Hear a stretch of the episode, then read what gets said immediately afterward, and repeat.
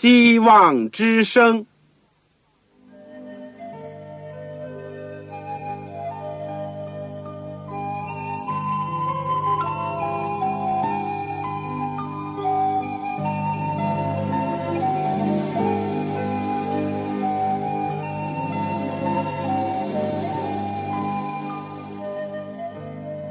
各位听众朋友，各位弟兄姐妹，欢迎您收听信徒培训这个节目。教会的兴旺，不单表现为人数众多，更要求教友的素质好。为了使教会真正达到人丁兴旺，又灵性健壮，希望之声特别为广大的信徒制作了信徒培训这个节目，满足主内同工同道的需要。信徒培训由黄牧师主讲，将有多种课程推出，欢迎弟兄姐妹们踊跃参加。下面我们就把节目时间交给黄牧师。各位亲爱的听众朋友，各位组内的同工同道，你们好，我是旺草。今天我们很高兴再次有机会借着空中的电波一起学习主的话语。我们现在是信徒培训节目的第二门课，就是圣经要道和神学。圣经要道和神学，今天我们要讲第五讲救赎计划的宣布。经文是在创世纪第三章十五节、二十一节，第四章第四节。我们在学习之前，我们。做一个祷告，亲爱的天父，我们感谢你。当我们人类在失望的时候，当我们因着犯罪失落的时候，主你就来找我们，而且你愿意救赎我们。在我们还没有承受到刑罚之前，你给我们一次机会，我们谢谢你。我们特别谢谢主耶稣基督，你来到这世界上，你和我们同行共语，和我们生活在一起，而且最后为我们舍身。主，我们谢谢你救赎的大恩，愿意在今天的学习当中打开我们的心门，使我们的心灵受感，以致完全的相信你，接受你。不断在生活当中靠着主的恩典，能够表现你，也借着我们卑微的嘴，能够传扬主、高举主和赞美主。天父，愿你生给在收音机旁边我所有亲爱的弟兄姐妹以及所有的朋友，让我们都同盟一个圣灵的感动，以致我们在真道上打好根基，以致我们在试炼的时候、考验的时候。能够靠主站立，求主垂听我们的祷告，是奉靠主耶稣基督的圣名，阿门。在刑场上，行刑的人员呢，正要处决一个死囚的时候，突然传来上峰的警戒的手令，暂缓执行，给犯人一次生机。以观后效。当犯人松绑的时候，他是多么的激动啊！本来他已经闭目等待，刀落头断，现在呢，睁眼又见到蓝天艳阳，以及故里的亲朋，他好像再次的捡回了他的生命。另外呢，更加出乎人意料的是，紧接着。上述的手令随即宣读另一个公告，就是说，经过调查，而且确有证据证明这个执行处决的人呢，原来是一个教唆者，并想借此呢杀人灭口，所以就宣布立即把他拘押收监。真相大白，大快人心，尤其是死囚的家属和亲朋戚友，更加是感慨万分，欢呼这个法律的严明，审理的清正。在现实的生活当中，这种呢事情可以说是少见的一个个案，还不足以和创世纪人类违背上帝犯罪以后，上帝宣布救赎的时候可比拟的，因为它更有赦罪以及上主的牺牲出现在人类的。救赎当中，在我们学习了上帝的创造和罪怎么样进入世界，也认清了魔鬼是罪魁祸首以后，我们要看看上帝是如何宣布他的救赎人类的计划，并且怎么样开始实行他的。此外呢，我们今天对神的救赎计划又有什么感想？和反应呢？这都是今天我们所要学习的内容。第一部分，救赎计划的宣布。创世纪第三章不但讲到了人类的堕落，而且也讲到上帝的救赎。正在亚当夏娃知道自己违背了上帝，吃了禁果，而且发现自己与上帝的关系已经改变。不像以前那样欢喜亲近上帝，而是害怕躲避上帝。也发现自己的身体的情况也在改变，因为除了见到自己的身体是赤身肉体的以外，而且还感觉到寒冷。一阵的这个先前的兴奋过去以后，现在所留下的只是一种。惶恐不安的一种感觉，他们想起了以前上帝所宣布的：如果吃了这个分别善恶树上的果子，上帝说你吃的日子必定死。所以亚当夏娃面面相看，等待着死亡的来到。在这之前呢，他们一直是享受着生命和丰盛的生命。充满了上帝所给人的各种的福分，又快乐又富足又健康。现在呢，他们虽然对什么叫死亡还没有能够领略，也还没有充分的意识到它的可怕，但总觉得有一件非常可敬的以及不祥的一种预兆呢，临到了他们的心头。正在这时候。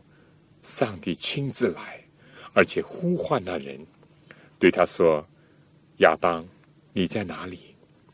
这时，他们已经躲在树林里面，而且因为自己违背上帝而心里很惭愧、不安、恐惧，甚至于惊慌。但同时呢，又听到上帝这样慈爱的呼召，他们的心头呢就更加的不安。他们开始意识到。自己的软弱和亏欠，以及蛇就是魔鬼的诱惑和欺骗。可是，一旦当上帝追究罪责的时候呢？我们上次已经讲了，亚当就推夏娃，夏娃就推蛇，事实上呢，就推回给上帝。但结果是这样的情况，圣经有个奇妙的记载。在创世纪第三章十五节，虽然上帝也宣布了对亚当和夏娃的惩罚，但在这之前，他首先所宣布的是对蛇的咒诅，而且是当着亚当、夏娃的面，上帝这样宣布说：“我又要叫你，就是指蛇和女人彼此为仇。”你的后裔和女人的后裔也彼此为仇，女人的后裔要伤你的头，你要伤她的脚跟。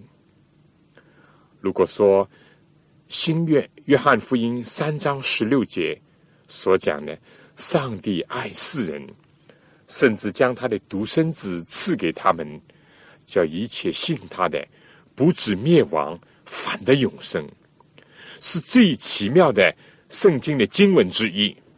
那么在旧约里面，这节经文非但是首先的，而且是最奇妙的，概括了整个的善恶斗争的历史。以女人的后裔为一方，以蛇和他的后裔为另一方，彼此之间是水火不相容，是势不两立的两大阵营。而这里，上帝也把这场战争的最后的结局呢启示了出来，谁胜谁负已经是非常的分明。虽然女人的后裔日后也要受到伤害。但蛇所遭到的却是一个致命的打击，这就是上帝第一次在这个地球上向人宣布的救赎计划。亚当夏娃可能在开始的时候还不很了解，但是上帝以此呢就施展了他的救赎计划，在宣布人类的刑罚之前，先宣布对蛇的刑罚，在人类。要遭受惩罚之前呢，先给人希望，这就是慈爱的上帝所做的。我们首先看《创世纪》第二章第七节，上帝所说的：“你吃的日子必定死。”这句话是怎么样理解呢？上帝是不是只是为了警告人类而说这句话呢？为什么亚当夏娃吃了？这禁果的当天，并没有立刻死亡呢。我们说，死亡有肉体的死亡，以及良心、道德和心灵的死亡这两种。亚当、夏娃无疑最终他们的肉体是死亡了。创世纪第五章第五节说，亚当共活了九百三十岁就死了。而且第五章第一节说，当上帝造人日子。是按照自己的样式造的，并且造男造女，在他们被造的日子，上帝赐福给他们，称他们为人，因为罪，一个原来按照上帝样式所造的，为神所赐福的一个值得自豪的人，就死了。正像上帝对亚当宣布刑罚的时候所说的：“直到你。”归了土，因为你是从土而出的，你本是尘土，人要归于尘土。死亡的现实，今天是无需要解释的。我们常常耳闻目睹。自古人生谁无死？是一句无情，但是是痛苦的概括。不要说，即使是在今天最发达的国家。和地区，人类的平均的寿命还不到八十岁。今天最长寿的人的寿命也不过是一百三四十岁左右。就是亚当九百三十岁，还是最后要死亡。但这节经文呢，有一层更深的意思，就是讲到人破坏了跟上帝的关系，违背了他的命令。犯了罪，就已经遭受到道德和心灵的死亡。上帝是一切生命和福乐的泉源。当人离开他，与他断绝关系，就是生命之泉决裂了。离弃上帝，就是道德的死亡，就是心灵的冷落。亚当是这样，对今天的人类讲来。也还是这样。保罗说，有些人活着也是死的。约翰说，有些人按名是活的，其实是死的。另外有一次，耶稣呼召一个人跟从他，那个人说：“让我先回去埋葬我的父亲。”耶稣讲了一句惊人的话，说：“让死人去埋葬他们的死人吧。”在这里，也同样是意味着一些在心灵和道德上已经死亡的人。另一个死亡，当然是指着我们肉体的死亡。一棵树被砍了下来，或者一朵花被摘了下来，表面上还没有死透，还能够绿一阵，还能够开点花，但毕竟已经是和生命的泉源断了，死是注定了。正像亚当夏娃用无花果树的叶子为自己编做裙子一样，过不了几天就会变黄发脆，最后就会完全的毁坏了。上帝感叹的说：“人做了两件苦的事情，第一件就是离开他这个活水的泉源，第二就是为自己凿出那个不能沉水的池子。”当我们离开了永生的上帝，这个活水的泉源，原是一件苦事、恶事，因为就跟真正的生命断绝了。另外，我们又为自己所营造的一切，其实最终都是一个破裂的、不能沉水的，结果把生命、真正的生命、有益的生命都丧失了。而只是在自己的肉体里面苟延残喘。中国话讲“哀莫大于心死”，《传道书》第三章十一节也是这样讲：上帝造万物，各按其时成为美好，并将永生安置在世人的心里。但是在人犯罪以后，上帝就宣布。人出于土，要归于土。上帝也害怕人再伸手摘这个生命树的果子吃，就永远活着。一个永远活着的恶人，一个不会死的罪人，这是一个多么可怕！可以说，对自己、对家庭、对社会、对人类，就成为一个永久的咒诅。和一个不绝的一个灾难，所以《圣经·创世纪》第二章结束的时候呢，上帝就把人打发出离伊甸园，耕种他所制出的土，把他赶逐了出去，又吩咐天使基路伯呢把守那条通往生命树的道路，而且四面有发火焰的利剑。使人不得就近生命树，这是事实，也是象征。人与生命的泉源，就是与上帝隔绝了。先是道德、心灵的死亡，然后就来到了肉体的死亡。没有一个人能够逃脱这个规律。罗马书第五章十二节说：“这就如罪是从一人。”入了世界，死又是从罪来的，于是死就临到众人，因为众人都犯了罪。第十四节又说：然而从亚当到摩西，死就做了王，连那些不与亚当犯一样罪过的，也在他的权下。但是我们要进一步的想，上帝为什么？不在亚当夏娃吃这个禁果的当天，就让他们死呢？第一，我们说，如果他们死了，不就丧失了悔改的机会吗？因为上帝愿意人人都悔改，然后呢，得着生命。上帝愿意人人都能够相信他的话，而不至于沉沦。结果是人类走差了一步，甚至是严重的一步，也就是从生命到死亡的一步。但上帝还是爱人类，愿意给人一个悔改的机会，使他能够走回另一步。第二呢，我们说，正像路西弗当初在天上犯罪，上帝没有。立刻的把他赶逐，或者将他处死。为什么呢？因为这样做就会引起宇宙众生对上帝的慈爱的政权发生怀疑。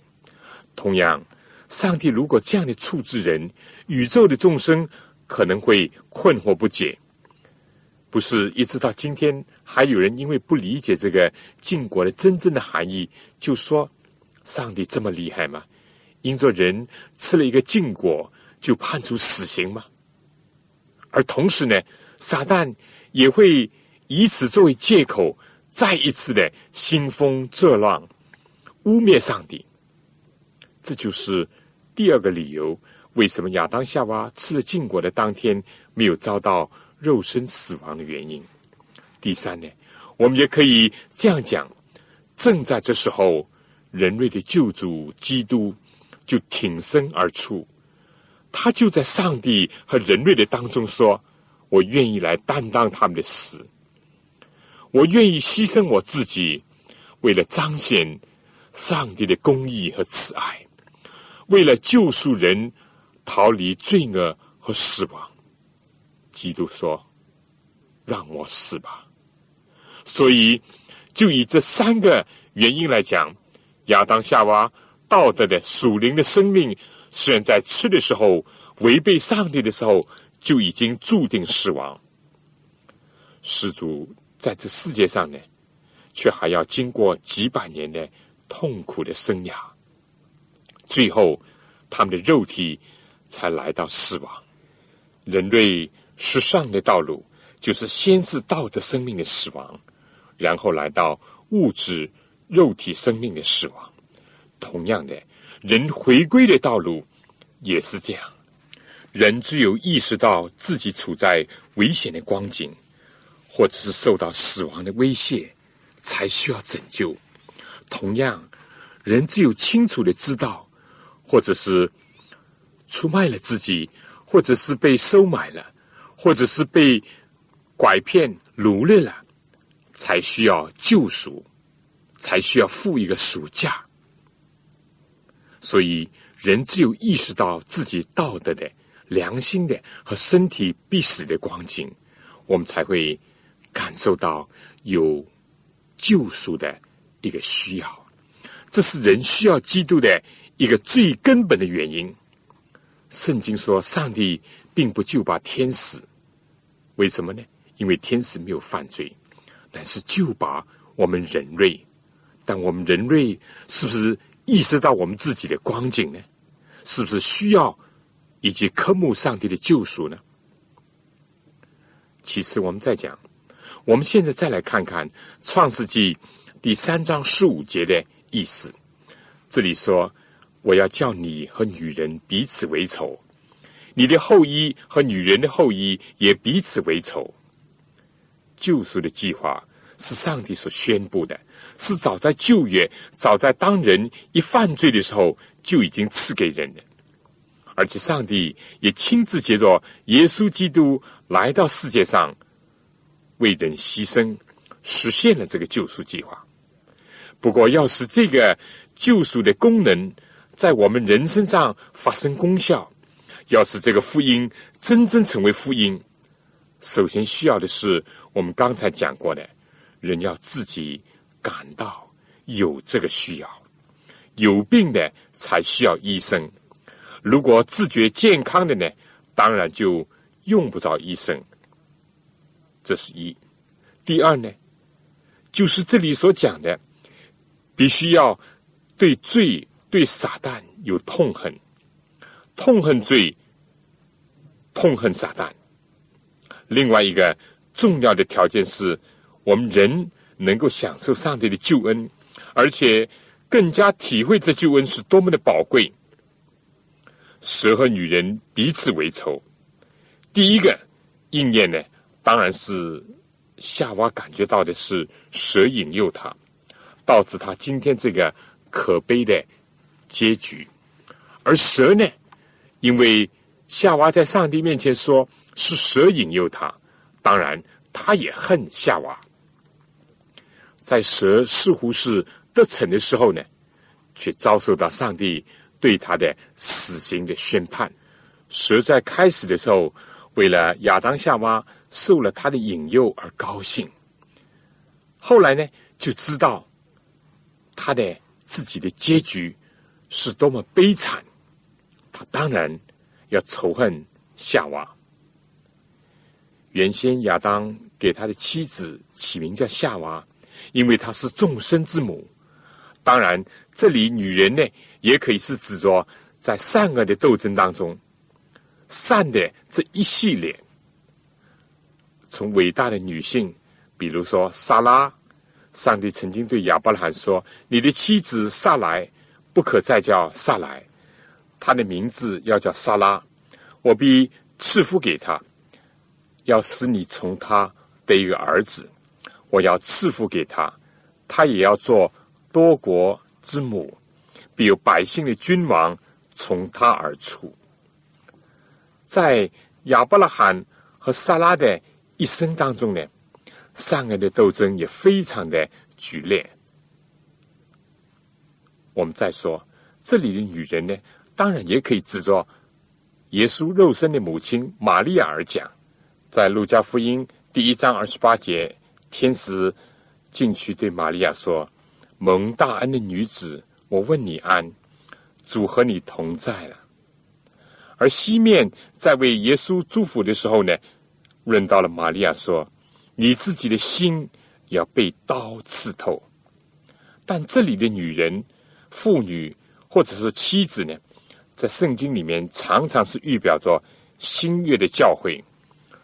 和旧约的上帝的选民的国度，也就是以色列所讲的，所以这里面又可以体会着蛇、魔鬼和教会和上帝的百姓之间彼此为仇、势不两立。有的时候可叹的是，撒旦虽然千方百计的要扼杀教会、要伤害神的儿女，但是教会和上帝的儿女呢，对罪。却没有一种嫉恶如仇的心，对撒旦呢，却没有一种仇恨，是被撒旦化作光明的天使而麻痹了呢，或者是教会上帝的儿女还在贪婪着罪恶呢，以至于恨不起罪来，也看不到撒旦的毒辣的本质。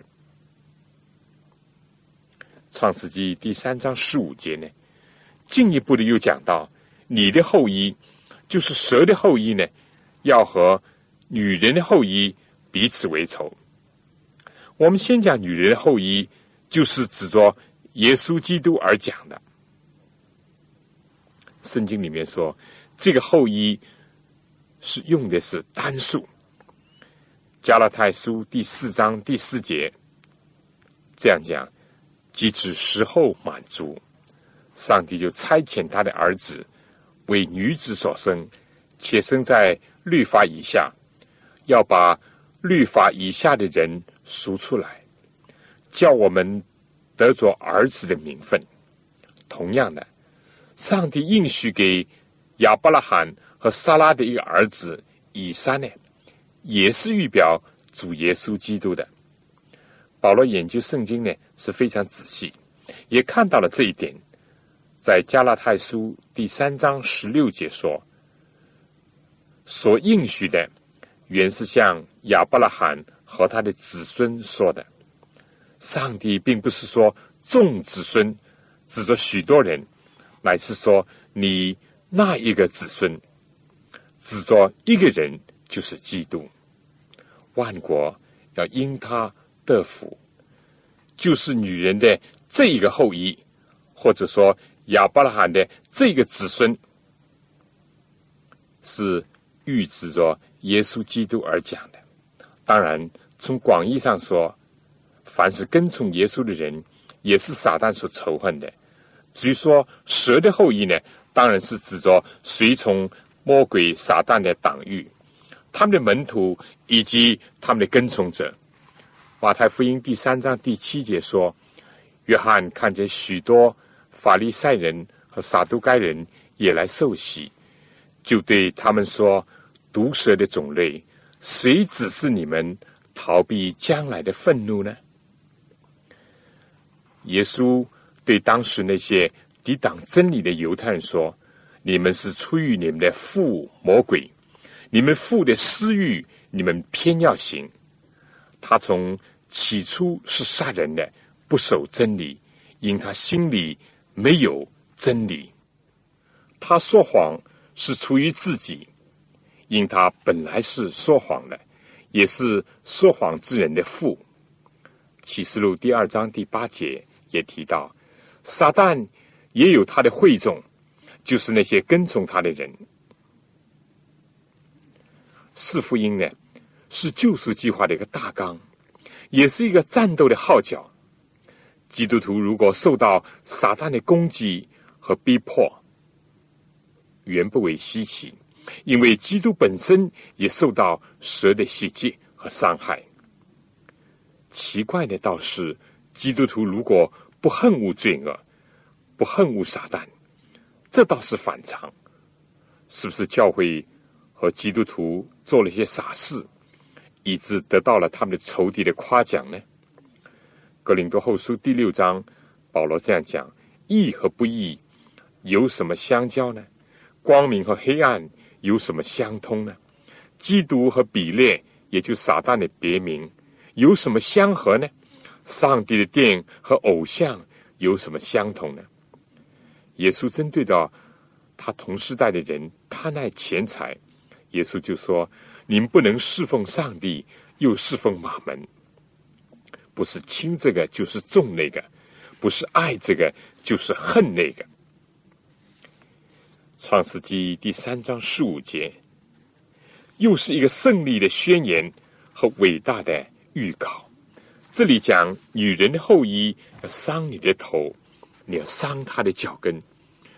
俗话讲打蛇打在七寸，打在头上，这就是一个致命伤。打蛇的尾巴呢？它可以脱了尾巴，以后还可以再长。但基督对撒旦的斗争，集中的表现在十字架上。从人看来，耶稣基督被撒旦所鼓动的恶人，以及当时的罗马帝国，钉在十字架上。撒旦呢，一时欢欣鼓舞，他的党徒呢，也都弹冠相庆。以为他们将要执掌世界的大权，因为他们已经把上帝的儿子置于死地。但谁知道，正在这个时候，正在耶稣基督被挂上十字架，和他临终大喊“成了”的时候，撒旦国度的丧钟呢，就已经敲响了。从此，耶稣基督救赎人类的大功就成就了。一切悔改、相信基督的人，就有了得救的盼望。从此，撒旦狰狞可恶的面目，就在全宇宙面前彻底的暴露了。因为他们把无辜的主耶稣基督、神的儿子，加以残酷的迫害，甚至于置他于死地。按照圣经所讲。在这之前，撒旦还能够到天上去控告上帝的儿女，就像约伯记所记的，又像撒加利亚所见到的异象。但按照启示录十二章所讲，从耶稣基督钉十字架以后，撒旦就被彻底的摔倒在地上，天上不再有他的地位。那控告人的，从此就不能出现在天上。这是撒旦意想不到的。他表面的成功，实在是他完全的失败；而耶稣基督被钉十字架，表面的失败，却是带来了伟大的成了。十字架的死亡是羞辱，是痛苦，但是主耶稣基督第三天就复活了。死不能把他拘禁，所以从这个角度来看，耶稣基督所受的只是脚跟被蛇咬伤而已。正像创世纪四十九章这里有一节说：“但”，这是一个支派的名字，比作道上的蛇，路中的悔，咬伤马蹄。蛇呢，有的时候从后面来袭击人，可以说是。暗中伤人，撒旦躲在那群暴徒里面。撒旦出现在犹太的议会当中，撒旦也临场在罗马巡抚的官厅。他自以为得计，他暗中作祟，唆使人、鼓动人，掀起人类对基督的仇恨。基督确实是为人类受苦。下面呢，我想请大家听一首歌，他被挂在木头上。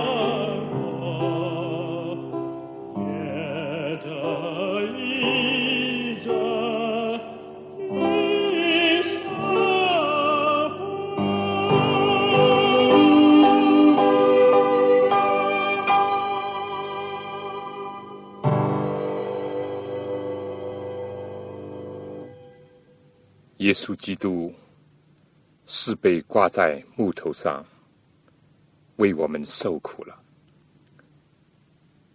因他所受的鞭伤，我们的医治；因他所受的刑罚，我们的平安。甚至他的命被夺去，但是耶稣基督已经从死里复活，而且升到至高者的右边；相反，撒旦呢，倒从天上坠落，永远的被拘禁在这个地上，只等到将来的审判。这是对蛇、对撒旦致命的一击。诗篇六十八篇二十一节说：“上帝要打破他仇敌的头。”诗篇第一百一十篇又讲，对弥赛亚的一个预言呢，也讲到他要在列邦当中刑罚恶人，尸首就遍满各处；他要在许多的国中打破仇敌的头。哈巴古书第三章十三节也预言到基督的工作。你出来要拯救你的百姓，拯救你的受膏者，打破恶人家长的头，露出他的脚，直到颈项。恶人家长的头就是撒旦。当然，撒旦在地上也有他许多的工具，就好像启示录。十二章所形容的这大红龙，它有七个头。撒旦借着古时的埃及、巴比伦、亚述、马代波斯、希腊、罗马等等，来逼迫上帝的子民。而耶稣就是死在罗马异教徒之下的。创世纪第三章十五节，为这个心灵忧伤征战的。亚当夏娃，人类的始祖，在他们的黑暗当中带来了光芒，在绝望当中带来了希望。善恶固然要斗争，但是最终基督必定彻底的打败蛇，就是那个引诱人类犯罪的魔鬼的头。胜负已经决定。今天的问题是我们是不是觉得？我们需要救主，只有他能够救我们脱离罪恶和死亡呢。其次，我们是不是恨恶罪恶以及仇视撒旦？因为在这个世界上，善恶的斗争是免不了的。圣经讲，因为情欲和圣灵相争，圣灵和情欲相争，这两个是彼此相敌，是你们不能。做所愿意做的，问题是，我们站在哪一边？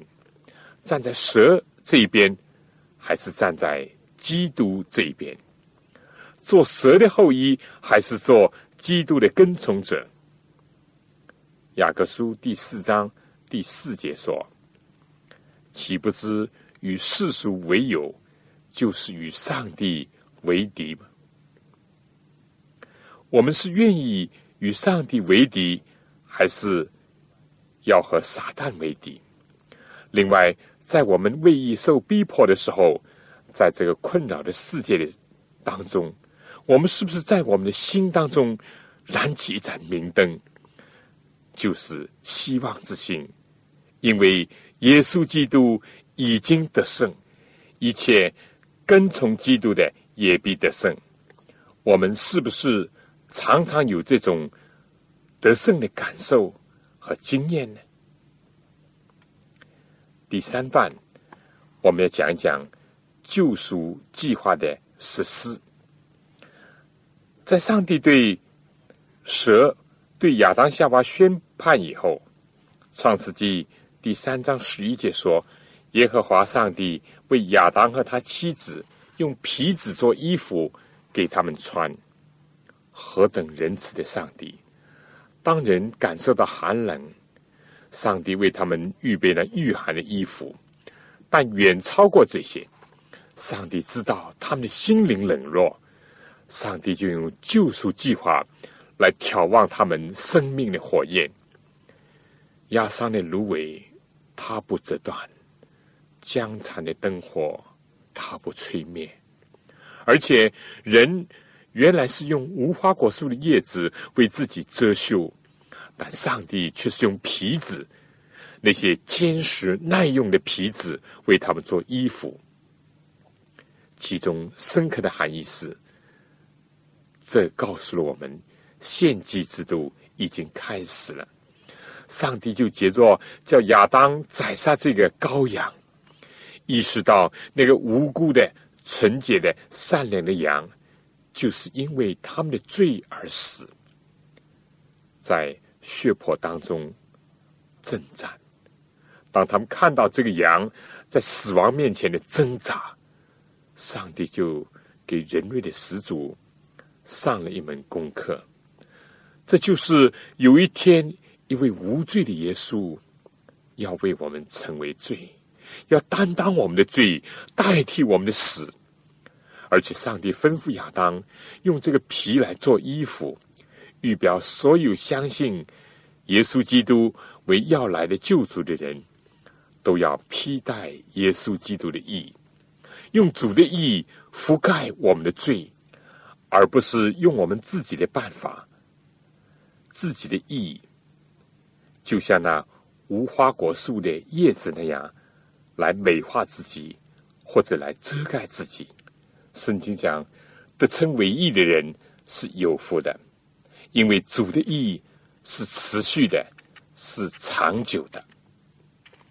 我们下面呢，我们再请听一首歌，《奇妙的爱》，耶稣的牺牲为我们成就了救赎。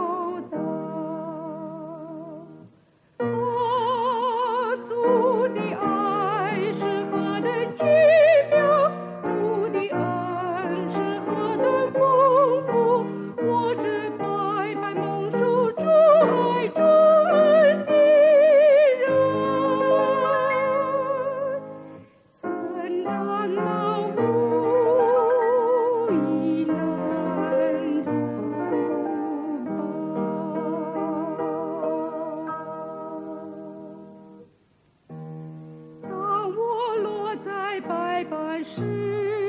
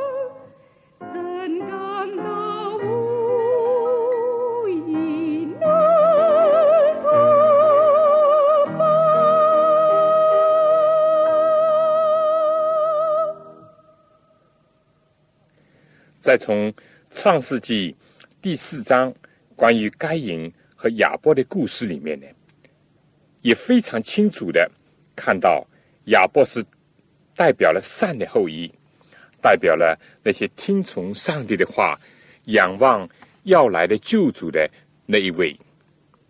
他遭到了该隐，也就是蛇的后裔的仇恨和凶杀。这个矛头呢，是集中在。上帝的吩咐以及针对着是不是要遵行上帝的安排，献上有血的祭物，以羔羊做祭物，还是像该隐一样献上土产，并不感觉到自己需要基督的救赎，也不意识到罪恶有多么可怕，更加不认为自己是失败者。相反，以为自己是一个得胜者，以强暴、以强权为真理为武器。整个的救赎计划，在这个旧约的献祭制度当中呢，表现的非常的清楚。耶稣基督就是上帝的羔羊，除去世人罪孽的那一位。几千年来，凡听从上帝人，就借着献祭而等候要来的救主。仰望上帝所应许的弥赛亚，罪的公价乃是死，而不流血，罪就不能得到赦免。牛羊的血本来不能洁净人的罪，只不过是预表那个更美的血，就是基督为我们所舍弃的生命。唯有基督的生命，才能够来赎取人类。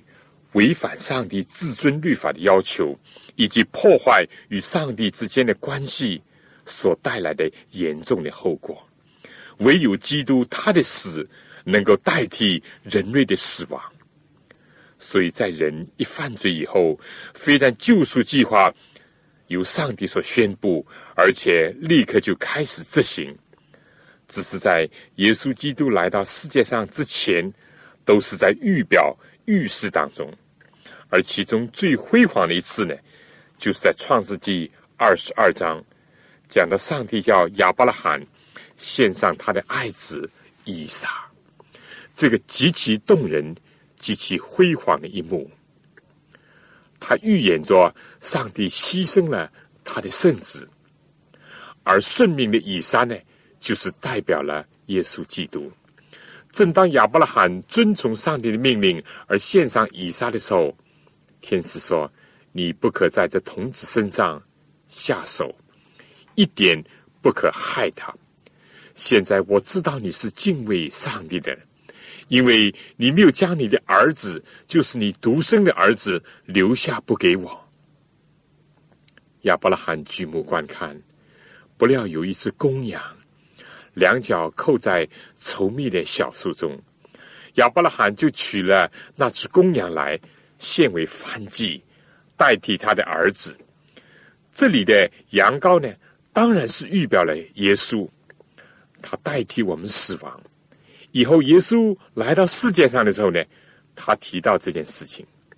约翰福音第八章五十六节说：“当时耶稣对犹太人说：‘你们的祖宗亚伯拉罕欢欢喜喜的仰望我的日子，既看见了就快乐。’”亚伯拉罕在这个出现的羊羔的当中呢，就见到了基督。上帝的救赎计划就在人类犯罪以后一步一步的展开。叫做献祭制度，这是一个重要的一个方面，而且贯穿了旧约许许多多的经文。另外呢，我们说从旧约的会幕，或者说圣所。以及圣所的从事，圣所里面所有的物件，以及祭祀、祭牲，这一切都是预表着主耶稣基督和他对我们人类所施行的救赎的工作。这些呢，当然我们以后会比较详细的研究到。但同时呢，另外一方面，上帝又借着信心之父亚伯拉罕形成一个家庭。又从一个家庭发展到一个民族，从一个民族形成了一个国家，就是以色列国。最后呢，所应许的女人的后裔，就是从犹太人当中出来的。这是另外一条经线，贯穿了整个旧约圣经的历史。可以看到，上帝正在逐步的展开他的救赎计划，只等到。那历代所仰慕的耶稣基督，人类的救主来到，所以救赎计划就是借着上帝亲口的应许，接着上帝所设立的献祭的制度，也接着亚伯拉罕以色列民族、以色列国来发扬光大。在人类几千年的历史里面，充满了善恶的斗争。上帝愿意把生命、福乐、健康、自由都赐给人类，但人类因着罪失去了这一切。结果从撒旦换回的不是智慧，不是属灵眼睛的明亮，也不是真正的自由，而是忧患、痛苦、疾病。贫穷、败坏和死亡，但人类不必因此绝望，因为上帝已经为人类订立了一个救赎计划，甚至根据圣经说，早在创世以前就已经订立了。一当人犯罪的时候呢，就上帝开始宣布，并且渐渐的实施他的救赎计划。为了这些，我们应当大大的感谢上帝。今天世界上许多地方保险业非常的发达，买保险的人并不希望有车祸或者是有意外的死亡，也不希望有水灾火灾。但是有了保险，一当这些灾祸临到的时候呢，就有某种程度的帮助，可以给予受害者。但世界上没有一个保险。能够使人免于犯罪和脱离罪的后果，就是死亡。唯有上帝在基督里面为我们人设立了救赎的计划，在人最危急的时候，上帝就予宣布、予实施。这就是我们今天所要讲的主要的内容。愿上帝能够光照我们。让我们更加的爱上帝、爱基督，更加的痛恨罪恶、痛恨撒旦，也痛恨我们自己的软弱。阿门。亲爱的弟兄姐妹，我们今天所讲的救赎计划的宣布，我们下一次将要讲到预言当中的基督。希望各位能够按时的收听，而且介绍其他人也来收听。如果你们有什么感想，有什么意见，我很希望你们写信给我。写信就写给望潮收就可以了。如果你们缺少圣经或者需要这些讲义，也可以写信来告诉我，我尽量的能够满足大家的要求。愿上帝赐福给您、您的全家和您的教会。再见，各位听众朋友，各位同工同道。欢迎您来信告诉我们，也欢迎各位听众朋友来信索取免费的课程讲义。如果在收听的过程里有什么疑问，也欢迎您来信提出，黄牧师愿意为您做出解答。来信请寄香港邮政总局信箱三一零号。我再说一遍，香港邮政总局信箱三幺零号。来信写。望潮收就可以了，希望的望，潮水的潮。愿上帝赐福给您。Thank you.